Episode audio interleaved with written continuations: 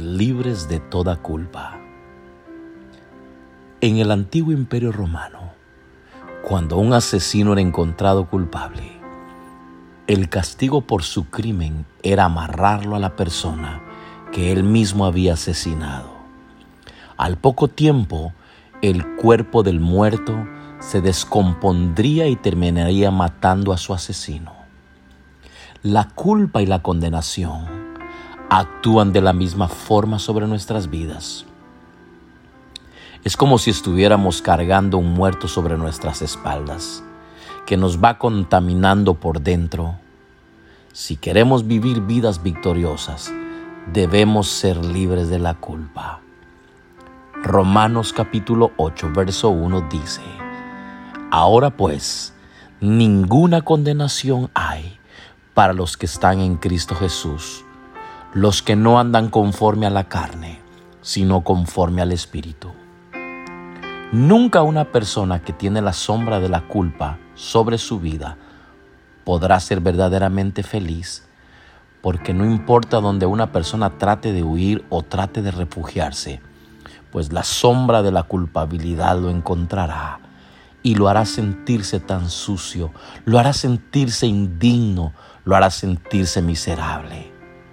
Jesús nos libera de los sentimientos de culpabilidad. Yo no sé si tú te atreves en este momento a repetir conmigo, como dice el libro de Romanos capítulo 8. Ninguna condenación hay para los que están en Cristo Jesús. ¿Qué hizo Dios para quitarnos la culpa? Segunda de Corintios 5:21. Porque Dios tomó a Cristo, que de sí mismo no conocía el pecado, y le hizo cargar con él nuestro pecado como si fuera suyo. De esta forma nosotros somos libres de toda culpabilidad. Dios nos declara justos. Jesús cargó no solo con nuestro pecado, sino también con nuestra culpa y gracias a ello estamos limpios del pecado, libres de la culpa y justos delante de Dios. Romanos 5.1 dice de la forma siguiente, justificados pues por la fe, tenemos paz para con Dios por medio de nuestro Señor Jesucristo. Justificado significa ser hecho justo, como si nunca hubiéramos pecado. Cuando Jesús te justifica, te limpia, Jesús te sana y te ve como si nunca en tu vida hubieras pecado.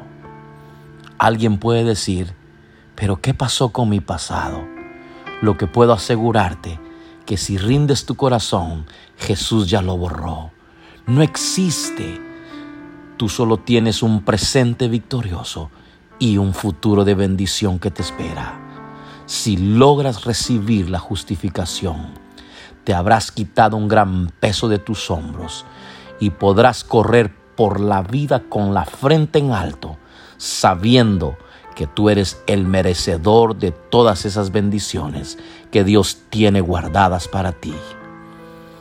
En este día, el anhelo de Dios es bendecirte. Que tengas una semana bendecida.